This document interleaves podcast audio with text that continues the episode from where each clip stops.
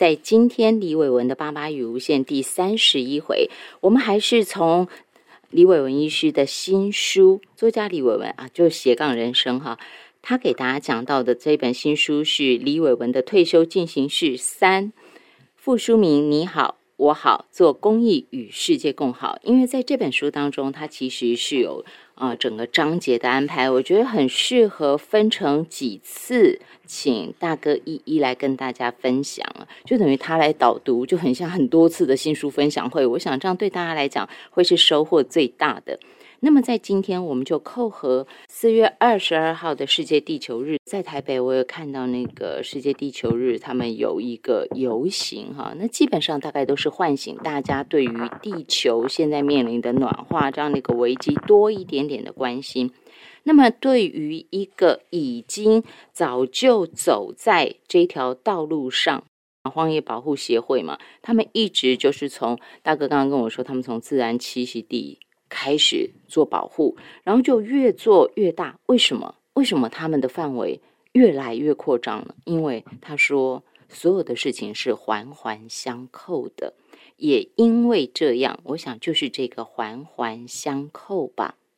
我们必须要把那个现在看到那个全球暖化那个最大的问题，你要解决的话，就要把那一个一个一个的问题慢慢去面对它，慢慢去解开它。那在今天的单元当中，我们就请大哥从这本书哈，李伟文的《退休进行式三 Part Two》慢行生活，真爱自然，请大哥给大家说起。现场给大家请到的是作家李伟文，大哥午安，您好。OK，好啊，午安，大家好。这章节这十六呃十六篇，十六呃大概都是从生活中哈，所以慢行生活嘛，就说呃，其实我我们这么多年下来发现哈。呃，对环境好的，啊，对环境友善的，其实也对自己健康、对自己生活是好的。嗯，好，嗯，然后甚至也是比较省钱的，哈，呃呃，所以呃，所以呃，从任何层面都是哦，哦，呃呃，其实从呃食衣住行娱乐，啊，我们如何其实呃过那个对环境友善，比如说呃。我们也许现在都消耗太多，好，就说买太多东西，每天去 shopping。可是呢，呃，我们去买东西、维护东西、照顾那东西都要花时间。对。然后呢，去买东西的也要花时间去赚钱，所以其实我们反而没办法去体会、感受啊，去那些我们所拥有的东西。嗯。所以。呃，为什么这些年一直主张少就是多，简单就是丰富？其实某种程度也是这样的表表示说，人的精神力有限，人的精神关注力有限，人的时间有限，做东西都有限。可是我们这个活在一个物质消费时代，不断的鼓励我们买丢买丢买丢买丢，所以我们对所有东西其实没有太多精神去关注，所以那些东西其实对于我们就就没有那么享受哈。比如说，比如说我自己小时候，呃，因为家里比较穷，所以呃呃呃，什么不？那整个时代都物质很匮乏，所以呃书新书的获得是很少的。好多我们要去看，找到一本没有看过的书，都要费尽心力啊。然后我们也没太没有什么钱去买书，然后去图书馆借书，一次只能借两本，又图书馆又非常非常的少哦，所以取得很困难。所以我们每次有啊找呃有有一本书还没看过，哇就好开心。可是现在 几乎每天都一堆书寄来哈。所以一大一大堆书都还没看，所以看到一本新书的喜悦哈，那种那种就就当然没有小时候那么那么大嘛哈，嗯嗯，啊当然呃类似这样的例子的哈，我们其实呃在物质太丰盛的时代里面，我们感受能力哈本来降低的哈，在永生的喜悦也反而降低的，所以呃所以类似这样，所以在生活任何层面其实都是如此的哈，嗯，就是我我们如何去在十一度行娱乐里面。都能够慢下来，然后好好的去感受生活，然后当然对自己的生命的那种呃，其实我刚刚讲的不只是到呃呃是唱高调，其实我有很多很多研究也都不断的啊，很多调查都不断的呃知道说呃，其实让我们生活满意度最高的，其实都不一定是要花钱，嗯，甚至当然也都不是那物质的欲望，而是那些来自心灵的、来自人跟跟人互动的这些东西，才可以带给我们最大的幸福快乐。嗯哼，就像是刚刚大哥说的，少就是多。我就引用您在书里头那一篇文章，少就是多，简单就是丰富。您说哲学家尼采曾经写过的这段话：快乐只需要一点点就可以满足，最细微的东西，最温柔的事物，最轻盈的玩意，一只蜥蜴发出的沙沙声，一次呼吸。一个眨眼，眼波流转，这些微不足道的东西，创造了难以比拟的快乐。但是问题就像您刚刚讲到的，我们很很多人都在讲少就是多，说不会讲到。但是你刚刚讲的，就是我们花很多时间去赚钱，结果我们现在买了一大堆东西，根本没有那个。呃，慢慢的那个心，没有那个怡然自得、那种恬淡的那种心境去享受它，这是你刚刚提醒我们的。我们真的花很多钱，一直认真的去赚钱，一直认真的去买，却没有认真的去享受。所以您说慢行生活，真爱自然。我就从您的这几篇文章当中哈，请您来说，您一开始，您刚刚在嗯言谈间也一直讲到食衣住行娱乐，我们有很多的方面。可以来做，可以珍爱自然。譬如在这个 Part Two 当中，您的第一篇、第二篇都讲到很标题一看就知道跟食物有关，吃全食物，健康又环保，从盛食享宴到舒适减碳。事实上，因为刚好我人在台北，那那个那一场那个世界地球日的游行，我也有跟着啊走了一段，我看看大家的那种反应。结果听到，哎，路边真的有人在讲，哦，是哦，今天世界地球日哈，然后也有妈妈就会跟孩子说，孩子可能还不太看得懂字，妈妈就会念那个标语，人家拿的牌子上面的字念给孩子听，所以可见的，我觉得教育哈，或者是一些活动的倡议是有它的意义的。那么绕回来，请大哥说，为什么您在我们一般讲环保都在什么节能减碳，对不对？为什么您从十开始说？呃，因为基本上，呃，改变我们的好呃食物的种类，或是说我们呃用餐的习惯，呃，是对整体来讲，我们如果说所有的环保行动哈，或是说呃节能减碳行动里面，它是效益最高的。嗯嗯。第一个是一个人一天至少吃两三餐以上嘛，对不对？对。好啊，然后我们吃的东西基本上，呃，它的生产过程，或是说它种植的过程。其实都很耗费大自然，或是破坏栖息地啊。尤其这几年都在讲吃蔬食嘛，哈，就尽量吃呃呃呃植物类的，而不要吃动物类的，哈，呃啊，所以呃原因是因为我们呃不管是对全球暖化的温室气体的增加，或者是栖息地的破坏，哈，就是我们为了畜牧业啊养动物，他们的饲料。就必须每年把雨林砍呃呃开开发掉，这个真的很可怕，这真的很高。对对对对，所以我们可能不知道说，我们吃的一个小小的汉堡里面的肉，可能牺牲多少雨林。哦哦，类似这样，或是说为了让呃让那些畜牧业的那些呃大豆、玉米啊那些饲料，其实都是来自于那些呃中南美洲比较穷困的国家，可是拥有大片雨林，他们都把它砍掉来种这些东西。啊，所以呃。尤尤尤其我们讲呃能量的替换率来讲，直接吃这些植物类的东西当然是比较省的嘛，哦，因为动物在吃了很多很多份的植物饲料，然后才能换成一一一一一公斤的肉，可能要花五五六倍、七八倍的啊啊，所以这些是在能量转换来讲是划不来的。嗯，当然我们现在很多很多朋友也知道说，很多人是为了健康来吃蔬食嘛，哈，对。因为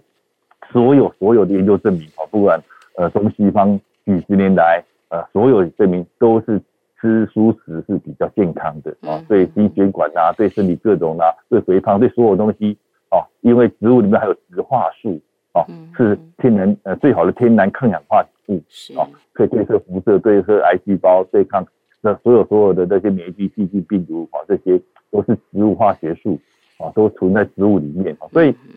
呃，所以才刚这也是印证我刚提到的，哎，我们呃对环境友善，好，当然就是吃吃呃呃呃呃蔬菜类，对身体健康也好处，然后也比较省钱一点。除了说这个之外，哈，呃，我看在大哥您的文章里头没特别提，但以前我看到你的脸书上头，我记得你好像曾经有写过说啊，就是我们一般在买东西的时候，消费购物，尤其买食品的时候，你一定会看保鲜期，然后我们都会买越久的，就是距离那个 呃。呃，是，对对对对对，就是距离那个越久的越好。就是我们所谓我们会买新鲜的，相对新鲜的，对不对？结果，哎，你有说，您甚至于大家大家听好，他是作家李伟文，他是医师李伟文，但是他会看那个集齐品，只要他觉得其实还新鲜的，他会买。我我这个记，我记得这个事情是对的嘛？哈。也就是那个呃，护地球是永续事业，这里面啊，我有提到，就就是第一篇文章，我有提到这个低级食品这部分，因为呃，这个呃，浪食物浪费是全世界这两三年哈，全世界呃，我觉得最关注的议题之一啊，因为呃，超市啦，各种通路啦，都会大量丢掉这些即将过期、尚未过期的食品，好，所以呃，甚至统计上来讲。大概有有一半以上的食物哦，还没被我们端上餐桌就就扔掉了。有些在产地，有些在运送过程，有些在呃通路，在超呃超市卖场摆呃还摆出来，然后就被呃没被买就就扔掉，有一半以上哦。所以这些是多浪费啊！好，所以呃呃我我们如何去改变我们不管是从呃购买的习惯好，或者是想办法让呃，通路运输系统比较多，一个一定要规则化哦。因为比如说我买个马铃薯，你马铃薯是生命啊，这种出来有大有小。对。可是因为你运输跟通路上为了好定价、好摆设，嗯，所以它规定只能呃几公分大哦。好，呃，黄瓜几公分大，所以在产地你不符合这些这这样的条件的，全部都扔掉。嗯嗯嗯嗯嗯。所以就是这很很离谱嘛，就是说。你为了运送运送方面，或为了计价，呃，好像是卖场说，我只收小黄瓜几公分到几公分，太小太大了我都不收。嗯嗯。好，可是产地生生产出来的当然有大有小啊，但是怎么办？就被被都都被都被扔掉。啊，由于大规模，现在几乎所有人都是上呃菜市，就上这些通路嘛，哈，就是这些一般都在超市嘛。嗯嗯。对，呃，我们已经去那个产地直接买的比例越来越少。对。哦，所以大多数人都都都会化嘛，在都市，所以呃，所以在产地对对一个生产者来讲，他也没有余力去卖掉这些不合规格的食物，不合规格，因为去卖你你要花时间去摆摊啊，去干嘛的，去运送去的都很麻烦，啊，所以你你大通路商来买，就是我只要一定规格就就买了百分之七八十的手的，啊，现在百分之二三十是不符合规格的，那个那个生产呃那个。场地农夫也没报，也没有余力处理啊，就只能扔掉啊。那这种情况在全世界这些年是很越来越高比例，所以所以这种浪费食物的议题是很重要。所以我其实放在第一部分就是国际方面的，就第一部分是是整个地球、整个全世界的做法的啊，所以就放在第一篇文章，就讲讲到集体食品。嗯，这一篇对，在第十八页哈，有一段就提到说以前都。大哥，他以前都挑有效期限距离最远，现在反而改买借零保存期限的食品，这就是一个有意识的选择。然后他还提到，这个下回我再请您分享一个经验，这是我们现代人绝对不会有的，尤其年轻朋友，应该是距离太遥远了，根本想都没想过。就是他说，记得小时候常拎着空瓶子帮妈妈到干妈店去打油，卖公啥，连话都无买过。你为什么有被鬼？味全 哪有味全花瓜的罐头、用完的黑人牙膏管子都会有人来收购。更古早一点的农村生活根本没有所谓的垃圾，所有用过的剩余物品都可以变成其他东西的材料，连人或鸡、鸭的粪便都可以利用。这样的社会才是永续的社会，也是过度的消、过度消费的我们一定要重新思考的永续之路。这个下回我再请大哥跟大家分享，就是从那个小时候的那一种、那种永续的经验跟我们谈起。加起来就这么多。对对，好惊人。然后大哥在文章中不止告诉我们说，欧盟每天丢掉的多达九千万吨的食物，连台湾大哥也帮我们整理出来。他说，环保署统计，台湾每年丢掉将近三百三百万公吨的食物，足足可以让全台湾二十多万家的那个中低收入户吃二十年。所以这个就是您为什么现在都是买集齐的食物的原因。嗯，所以大哥，这个您建议大家跟着您这样一起做吗？就是以后我们不要专门挑那个保鲜期很久的，反而应该要赶快帮忙把这些东西吃掉。对啊，因为我我们不买，他可能下一个小时就把它扔掉了。其实东西是好的，只是 他不能让它逾期嘛，哈。对，嗯。这这个真是太麻烦的事情，所以这样子再绕回来，除了说在食呃在怎么吃这件事情上头，大哥做了一个选择。事实上，他们家也是，呃，大哥你们好像也是，就是外出，然后有时候就是方便，呃，跟着大家一起吃，要不然其他的时候你们好像也是尽量的都熟食，是不是？是啊，是啊，就基本上呃，顶多吃一点鱼肉吧，哦，就是。呃，其他我我我我们在家是呃不吃红肉的啦，哦，就是呃这个是二二十多年来基本上呃不太吃红肉啊。当然，研究也也不断的证明说，以肉的品质或者说肉的对健康的评分来讲，呃白肉比红肉多很多，好很多啊，哦哦，甚至红肉里面的所谓牛肉，呃更是被世界卫生组织列为呃二呃那个二级致癌物啊。是，对对对，所以。所以我们家，那出去外面那就 OK 了，因为我们很少外食，啊，所以有时候跟每次出去外面都是跟朋友一起出去吃，好，我们我们大概全平常日常都会在家里吃的，是啊，所以既然跟朋友出去吃，我们就不挑了，哈，免得多麻烦，好，因为就就是呃那呃，所以呃偶尔出去外面吃，我们就比较呃就是随随随缘看去的餐厅去的地方有什么东西就是吃什么。啊，当然，自己在家里可以自己掌控的时候，绝大部分都是书书比较多。是，所以谈完十就要谈一哈。那除了在饮食上头一个很具体的选择，就是就是用行动，他不是嘴巴说，不是写文章，也不是出来倡议而已，他用他自己的行动这样做，而且二十几年是这样做的。那现在这几年还在加入了，就是特别买机器品。哦，这个我觉得是不容易的，一样花钱，对不对？这个心态是要调整的。这是因为他惜福爱物，我觉得是这样的心态。那再来就是一了。如果讲到一的话，大家都知道 A、B 宝 没有穿新衣。再讲一次好吗？对啊，其实他们后来稍微长大一点之后，哈，呃，发现说别人的送的衣服都很棒，哎，嗯哼，哦，因为不管是品质、款式都非常的好。好，因为你想想看嘛，你如果家里有一些小孩，呃，就是稍微长大了穿不下的，哈，你要送给别人，你一定会去特别挑嘛，对不对？好，都都，所以呃，所有亲戚朋友里，呃，来呃，可能有十几、二十个几个家庭，然后他们会送我们，呃，他们家里孩子，呃呃，用呃穿不下的，好，所以都你看十几、二十个家庭。然后每个每个人挑个几件，好来送，啊，当然都是很棒啊。所以后来大哥，我相信，我相信。十七八岁哦，嗯嗯，到十七八岁身材已经跟大人一样，嗯。哦，还是有些阿姨们会觉得说啊，我年轻时候穿的，哦，就就也给你，哇，他们觉得那些衣服都好棒，我觉得好贵，但是在阿姨十七八岁的时候都还穿。啊，十七八岁，最后二十来岁。这些阿姨们可能现在已经四五十岁了，可是看看年轻时候二十几岁时候穿的衣服，哦，因为还不错，但是又舍不得扔，但是显然也没办法再穿了。嗯嗯。哦，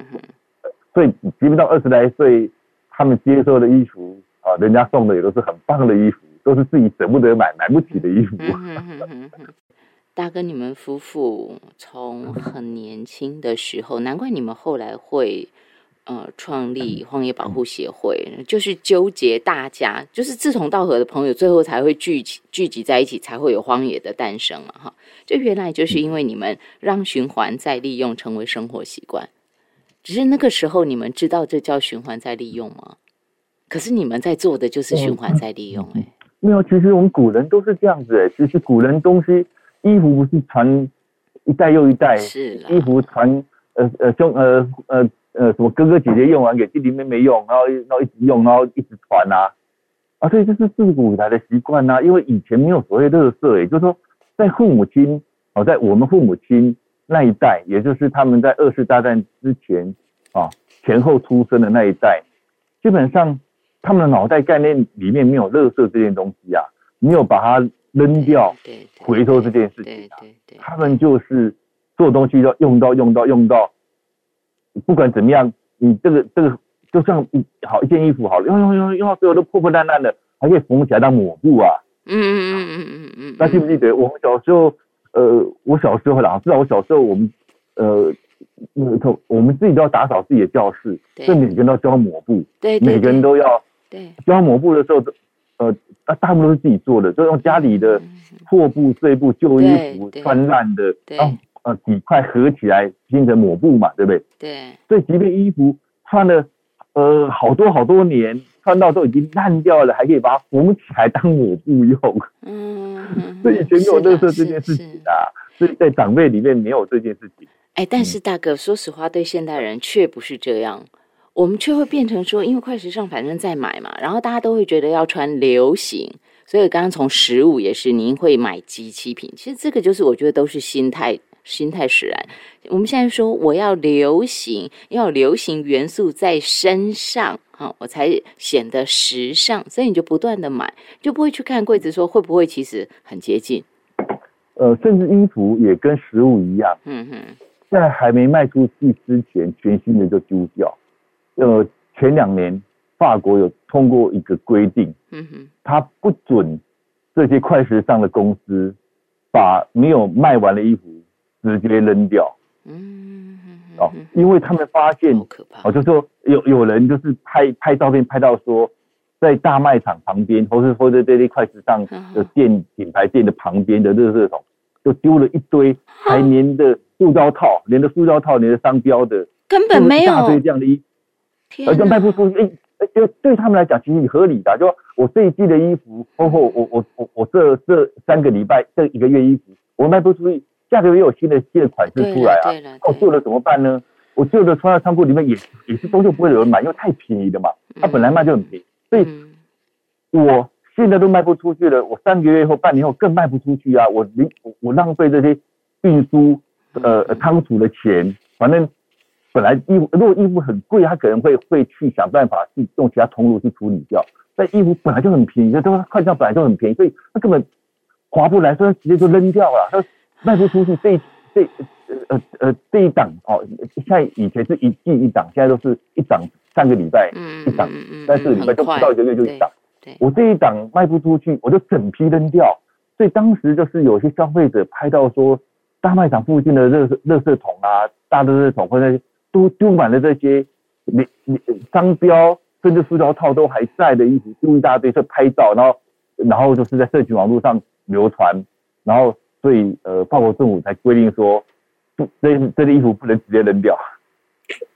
这真的是很糟糕，就是像刚刚大哥您讲到的是，我也就想到，因为您讲我才想到，对我们小时候要教抹布，然后在自己不会缝的时候，家政课还没有教到怎么缝之前，都是妈妈帮忙做，那一定是找旧的或者是已经破了的衣服或怎么样去缝嘛，哈，又比较能吸水的去缝。去车，可是对现在来说，那那就是我应该这样说，就是妈妈们他们会去找的时候，代表他所有的东西都是资源，他都是收纳好好，所以我才知道我什么时候拿什么东西来用。可是对现在我们却有一个行业的应运而生，那就是会有人专门到家里来帮你收纳，甚至有这样的行业，就是他面对太多的东西，已经完全是投降的状态。就是要的不要的，要丢的不要丢的，喜欢不喜欢，其实都已经没有能力可以去分别，就我没有断舍离的能力了，所以我才需要有人来帮忙收纳嘛。所以这个这个怎么办呢？我们要怎么去面对真的已经太多的状态呢？对啊，所以因为哦，所以基本上现在这世界上的很很多的问题都来自于我们现在的经济体制嘛。我们讲社会制度啊，就是因为现在。呃，嗯，就是你你你你厂商会因为竞争，你就要低价啊，然后低价就是呃，当然造造成很多我们看看呃看不到的呃外部成本嘛哈，啊当然低价反正他卖不出去扔掉是更更更划算的哈，所以整个因为高度竞争，然后呃科技的发达，所以让每个生产呃东西可以压到很低，费用真的很低，嗯哼，所以因为。价格很低，我们就不会去珍惜它。我觉得对任何人都是一样哦，即便你我都是一样哦，我们都还是会看到东西的价格啊价钱，而不会看到后面的价值或对社会造成的负担，我们都不会看到。比如说哦，我们这个讲，今天你如果去到那个呃夜市里面去买了一个包包，呃一百五十块钱，好，可是一百五十块钱你买了之后，呃背两次那个接缝的地方就线就断掉了，你会怎么办？嗯，哎，你想的话，一百五十块钱是的啊，是，我我只能好吧，我不好意思直接丢，我就先把它放在柜子的边边，好看不到的地方，啊，放个几年之后再处理掉。啊，可是如果说，但是如果说你是买了一件十五万块钱的包包，哦，那一定马上，然后你也是背两次，要是断掉，你会怎么办？马上，你这样会去修嘛？想办法去修嘛？对不对？可是一个一百五十块钱的包包跟十五万块钱的包包，你在生你使用的材料消耗的。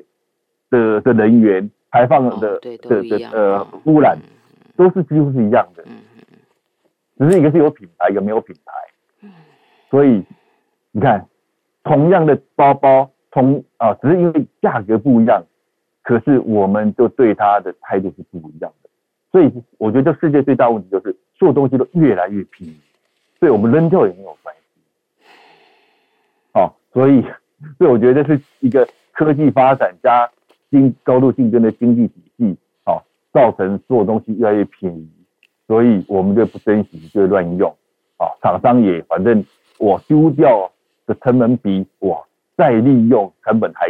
便宜的时候，我就直接丢掉，因为我想办法要把它再利用的时候，我反而计花更多的钱，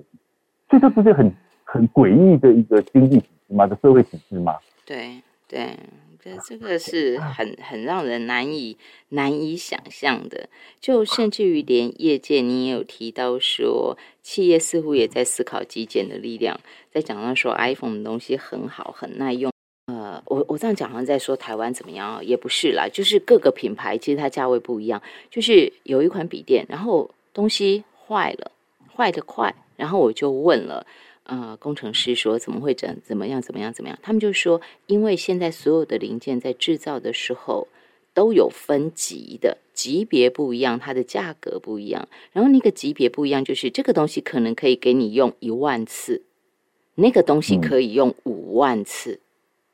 嗯，那个差别就价格就拉开来。那你今天要一个很低价的。看起来就反正看起来一样嘛，一样是笔电，那里面不太一样啊，小东西你看不出来，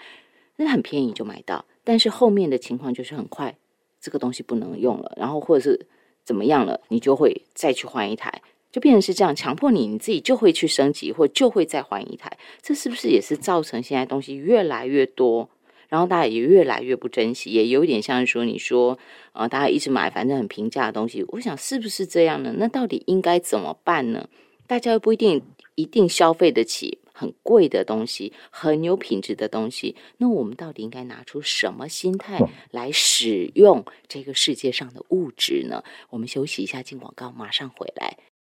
欢迎回到《南阳有约》，李伟文的《八八与无限》第三十一回。刚在广告的时候，我整个狂笑大笑，因为大哥说没有手帕怎么过生活？这句话应该对大多数的人来讲是无感的，会反而会觉得说啊，为什么没有手帕不可以过生活呢？这是我很佩服作家李伟文的地方，就是他的那个落实哈。他说环保啊，说呃什么东西。都是在生活中，你有看到他的一些作为的，包括他去选择集齐的食品，一样的钱哦，他就去花钱去买集齐的，而不是去挑那个保存期限还很长的。这个就是来自他爱护环境、惜福爱物的心态。然后再来呢，用手帕他说从小时候开始，从小学不是都要戴手帕吗？我就想到我小时候也是要戴手帕，我们还幼稚园时候还要挂在衣服上，要别针别着这样子。但是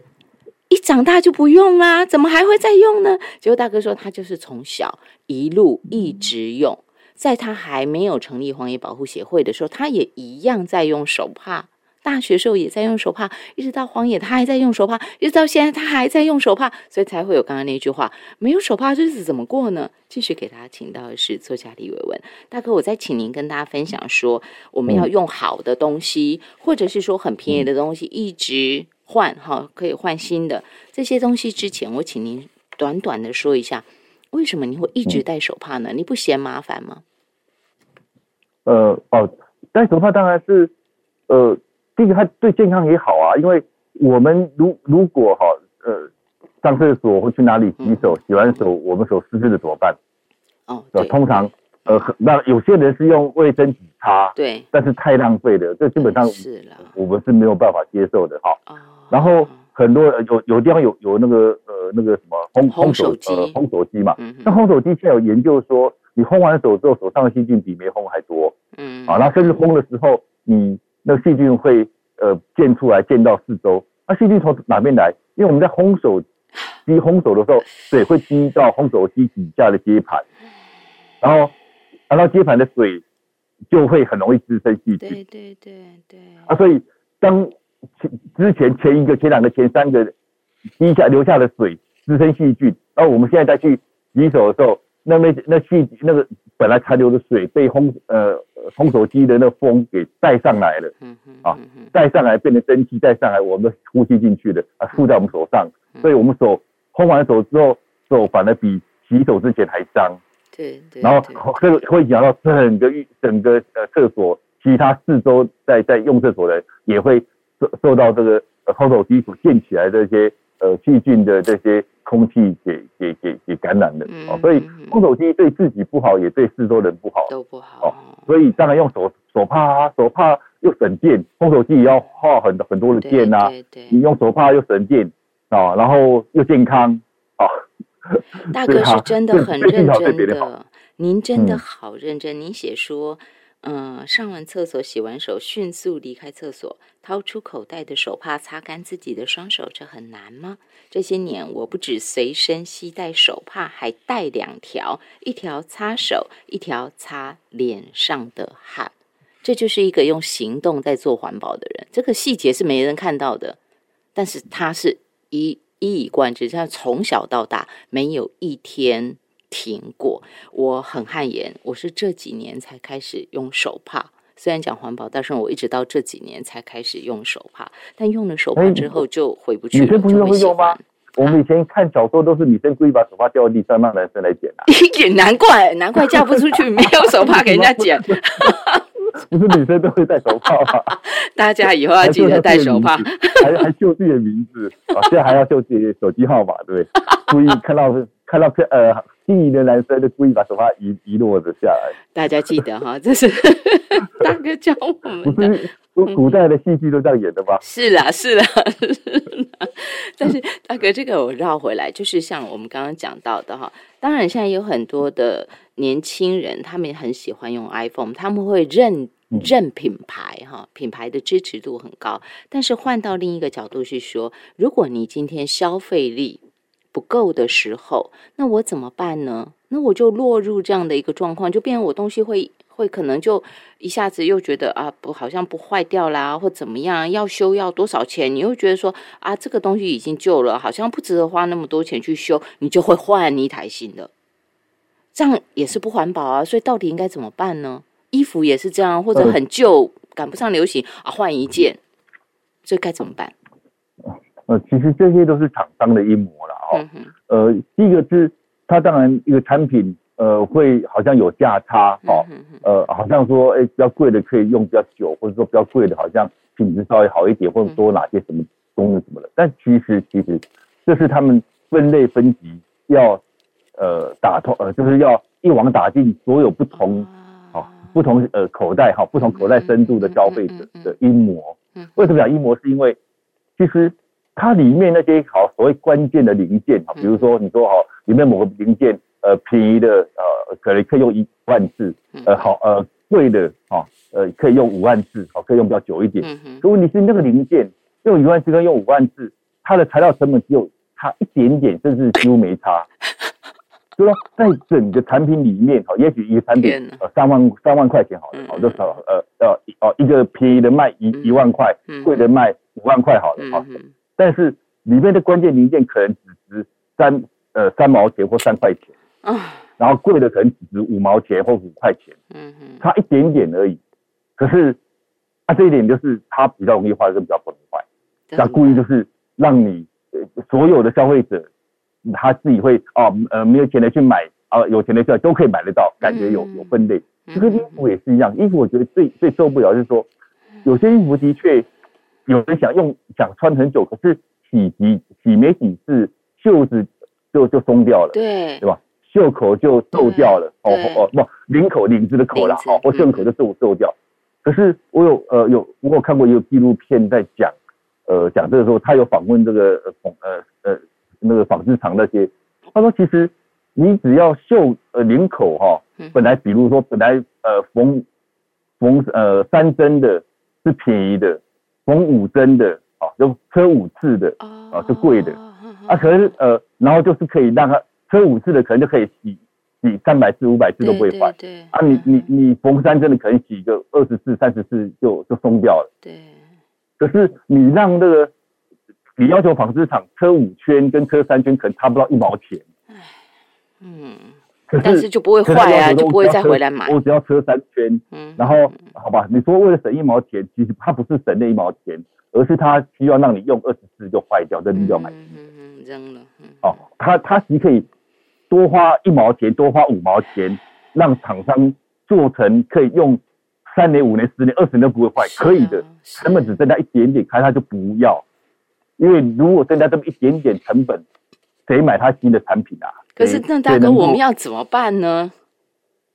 这个退台都在厂商的一抹啊，所有产品都是如此的，它都有一个所谓保证期限。嗯，所以保证期限意思就是保证坏掉的期限。时间到就一定要让它坏掉，就是它里面就一定有个最脆弱点。嗯，好，最弱脆弱点就让它时间一到就坏掉。就像好，我们举例以前我们所谓大同电锅哈，对，我我我都不会坏。不会坏，因为它结构太简单，怎么用都用不坏。所以留留学生出国可以带大头电锅出去，什么东西都可以煮。然后留完学回来还可以带回来。对。然后结婚之后还可以还还是可以带到新家去。嗯然后孩子可以给媳妇，啊，到之后媳生了孩子之后还可以给媳妇用。啊，可是呢，可是如果这样这样这样这样这样，那公司赚什么钱？所以他后来就变成一个叫电子锅。嗯。里面就变复杂一点，里面复杂一点，就零件多一些，就有啊，前面就可以。设计某个零件就是呃用个一年两年三年就会坏掉的。啊，所以它可以保证直接保险保证一年保证两年啊，时间时间到了就让你坏掉，然后你要修，他说哦我们不出这个机型了，已经没有这个机型了，所以我连连接都不准备。哦，所以我呃我这本书里面有有特别提到呃也是法国，他们也是去年还前年通过一个法律。规定修复权，就是说，它规定法国一些厂电器厂商说，你东西生产出来之后，即便你这个机型停产的，你零件要保有十年的零件。哦，对，应该这样。嗯，因为厂商好，我其实我讲这也是厂商的一模，是说，嗯哼，为什么厂商要不断出新的机型？你知道为什么吗？不知道。因为出新的机型。它旧机型就完全淘汰掉，我完全我生产线也不生产零件，我已经没有出这个机型了。对对对对对。然后既然没有出这机机型，你如果在保证期限以外，不好意思，我你在保证期限以外，我不能帮你修，因为我没有零件，没零件我也不出得积极。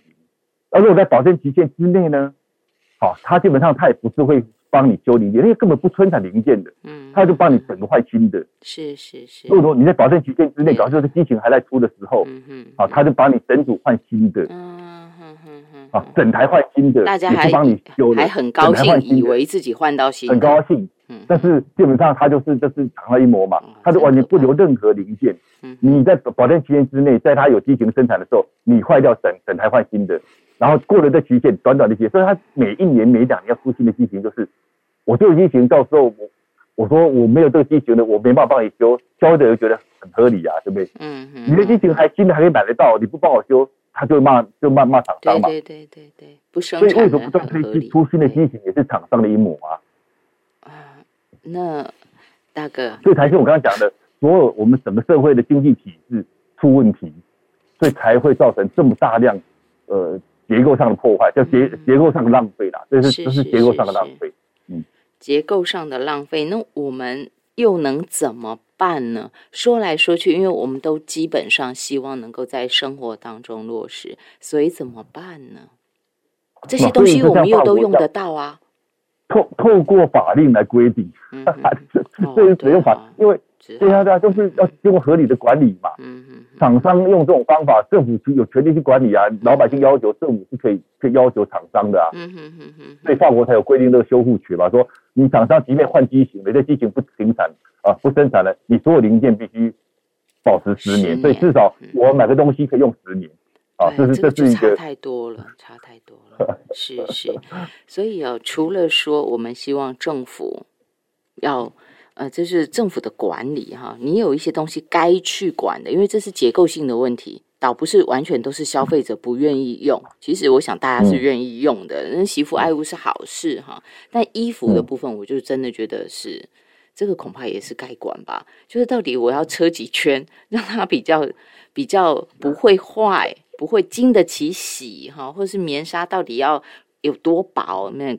有多少纱嘛？是不是几条？那个也会有嗯对啊影响，对啊对不对哈？所以我觉得有太多，就像您讲的结构性的问题。但除了结构性的问题之外，我还要再请您给大家分享的是哈，因为现在我们有太多的问题，对现代人来讲很忙碌。很匆忙，甚至东西一直坏，这种也都是会造成焦虑。你一直要买，一直往前追，一直想要这个，一直想要那个，到后来其实人就是我想惶惶终日吧，哈。那我们大概就会用啊，我很忙来解释所有一切的那种惶惶不安。但是大哥，您怎么面对很忙这件事呢？所以书里面有一篇就讲紧凑但不忙碌的生活哈，呃，就是我们行程可以排得很满，但是心情只要保持一个不忙哈，不忙碌，因为忙都心不见了嘛哈，所以我们如何去时时刻刻能够安静下来，哦，或者是说，呃，时时刻刻可以留让自己在呃行程之间给自己留一点空白的时间，哦，呃，呃，所谓空白时间是说。我们可以独自面对自我了哈。嗯，当然对我个人来讲，其实阅读哈，就是资本的阅读是很重要的，因为呃，网络的阅读会有一个急迫感，是会一去不复呃不呃不回头，而且我们会不断的一直往下追。所以呃，你在网络上看任何东西，不管是从文字啊，或是影像啦、嗯，都是是会被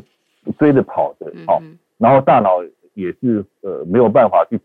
呃沉淀下来呃的，但是。资本阅读不一样，资本阅读我们会停驻在某一句话，嗯，然后呢就会去好吧，多发呆也好，就会回回溯自己过去的经验，某种程度来讲，会从书本里面我们是随时会停留的，然后会随时会呃面对自我了，就说我们从资本阅读里面，呃，它它是有两面性哦，一面当然我们透过阅读可以认识这世界啊，像一扇窗户，嗯，可是它也像一片镜子一样。哦，我们从阅读里面可以反而更清楚自己是什么样的人。哦，因为在阅读的时候，我们其实可以会会停下来思考的啊，会停下来，呃，用自己的速度哈，而不是用追着跑的。因为资本阅读字都在那些嘛，哈，我们一段会反复看，一段会停留，然后会往前看，然后会思考，所以它基本上呃算是一个比较呃资本阅读是比较缓慢、比较面对自我的啊一个媒介。所以，因为我目前大部分时间啊，都还是在资本阅读上面，所以我觉得，呃，我即便行程再赶，只要拿几本书，就让我进入到另外一个平静的世界，啊，休息的世界，啊，所以我觉得资本阅读其实蛮重要的。大概以您的行程，因为南来北往，会有很多交通的时间。我本来以为说您会在这这些时间里头，可能就是会用阅读器啊、什么之类的平板啊来读书。结果这样听起来，显然您还是非常的大量的阅读都是在纸本上。对对对，因为因为基本上这样讲好，就说当然有人会讲说，呃，网络上的讯息是最及时的嘛，哈，嗯哼，但问题是网络上的讯息是没有经过过滤整理的。嗯。我们看到一则有价值的讯息，可能浪费的时间在看了九则、哦，对二十折，对对对啊。对对对，但是日本阅读是很多人帮我们审查过滤过。哦，所以呃，如果以时间成本来讲，你看资本是比较省时间的，因为它是有人把关、有人过滤、有人整理过的。是，啊，网络上很多东西是没有的。啊，嗯。啊当然你可以说网络的我可以看电子书啊，没有错，电子书也是人家整理过的，同样没错。可是我刚提到，因为我们在网络上看，即便是电子书跟资本的书内容是一样的，可是因为我们网络有个习惯是会不断的滑。对哦，那个路径就是那那那个那个看的那个我们面对他的那个心情跟面对他大脑的运作是不太一样的嗯，跟资本即便内容是一样的，但是我们在资本上看跟在嗯。呃呃电子媒体虚拟的那看是不太一样，在大脑运作是不一样的。是是，而且好像真的在阅读纸本书的时候，我觉得更容易把心定下来，就会很自然进到单纯，我就会很专注在这本书里头。即使是我们有阅读习惯的人都还这样，我想对没阅读习惯的人来讲，这恐怕更难维持了。如果是用所谓的读电子书的话，我绕回来还有一点很重要，我觉得一定要请这位跟我们大家说，他过着紧凑但不忙碌的生活的李伟文医师跟大家分享的是，因为您在这一篇之后的那一篇篇名很让我触动，就是您说用空白填满行事历。大哥，照理来讲，你行程那么满，一定很多注记下来几点几点做什么，对不对？但是您的行事历会特别有空白的部分吗？特别留空白的部分吗？嗯，就基本上所谓空白的部分，就是留给自己的时间呐、嗯哼，哦，通常我们行事历所记的都是回应别人的要求吧，对，回应啊，是为了工作啊，为了呃各种职责啦、为了家庭，为了什么哈、都是为了回应别人嘛。所以，当我们行事力都感觉都填了，哦，可以填的都填的时候，那都是别人的事情啊，反正没有留给自己。所以，其实我们要在行事力还没有满的时候呢，就留下一些，把自己要给自己的时间填上去。哦，我意思是这样子嘛，对不对？哈哈哈哈就因为填上去，你就不就不会再排其他东西了嘛。对对对对，因为你填上去了，我对对，因为我们不填的时候，总会认为说我还有空档，对别人要求就就会一直填，填到对啊，呃好填到后来整个可以填的都填满了，对就没给自己的时间。可是我们是不是在还没填之前，先留一些时间给自己，先把自己的行事历上填上自己要的时间？大概真的是这样是，真的是，难怪您说人人都只有二十四个小时，我们把空档时间花在这里，就不能同时花在另一件事情上。而且网络的特性养成我们快还要再快，一个讯息划过一个讯息，不自觉把我们的注意力分割的琐琐碎碎的，长久下来会耗损我们深思熟虑、同理与反省的能力。真的是哈，就连这个，不，我教你一个秘诀哈，嗯因为有时候你行事历哈不小心给老老板、给主管呐、看到。哦，呃，给同给同事看到会不好意思，对不对？哈，说哎，这个怎么留下什么要散步的时间，哦，留下看书的时间，不好意思哈，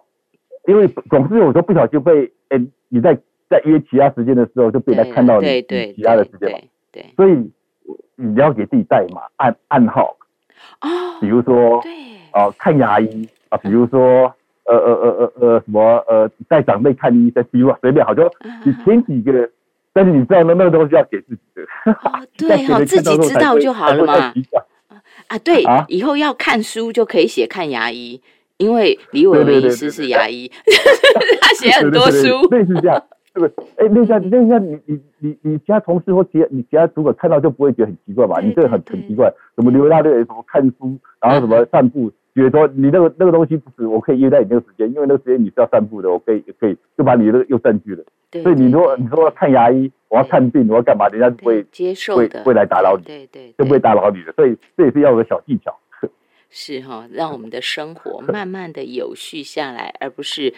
被支离破碎，被自己不自觉的那种填满的习惯，然后反而让自己支离破碎了。如何取回自己生活当中的主导权？哈，从食衣住行，当然我们会讲说什么环境怎么样啊，地球怎么样？其实回来最终应该都还是那个心态。从食衣住行，包括娱乐哈，娱乐我们下回再请大哥说。一个很环保的人，他怎么去娱乐？他娱乐的时候还会很注意哪里不环保吗？这一点大家可能会说，那这样玩起来会不会很无趣？我想绝对不会。大家都知道李伟文医是非常会玩，只是他玩的跟我们玩的方向不太一样，他更亲近大自然。哎，大哥，你们现在您现在好像有那个走读走读的活动，是不是？嗯，现在很多很多团很多机关行号了，很多呃呃。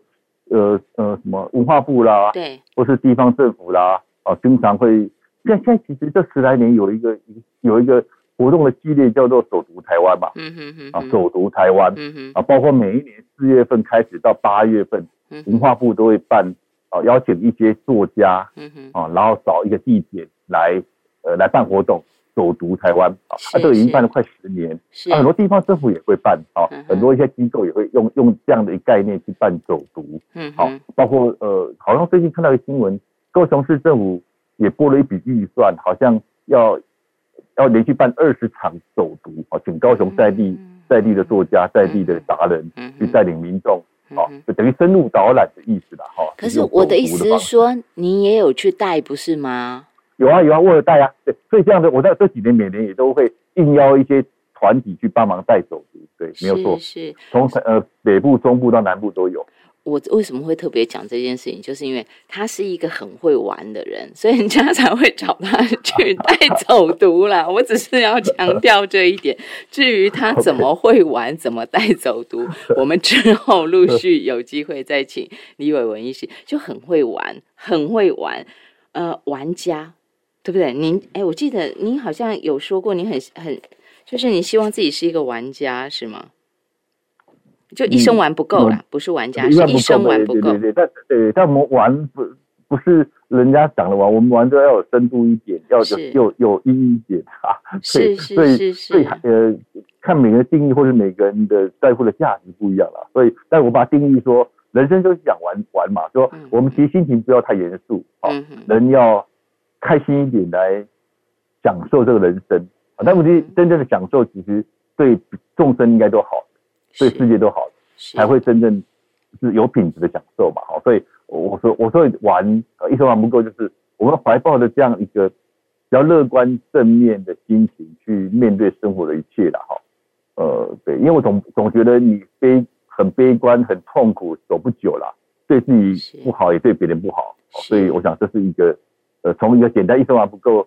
这样的呃，好 slogan 不是这样的一个座右铭，来提醒自己如何怀抱的乐观啊。呃，讲游戏人生太轻太轻浮了啊。或但是从某种程度来讲，其实你也觉得人生其实我们也会应该以某种程度来讲，当做一个呃很精彩的旅程啊。我们可以把它活得不不一样的旅程，这样是这一这一趟。既精彩又不一样的旅程，就像是李伟文的《退休进行式三》的副书名一样，那是一场你好我好做公益与世界共好的一趟人生之旅。谢谢你。OK，好，谢谢。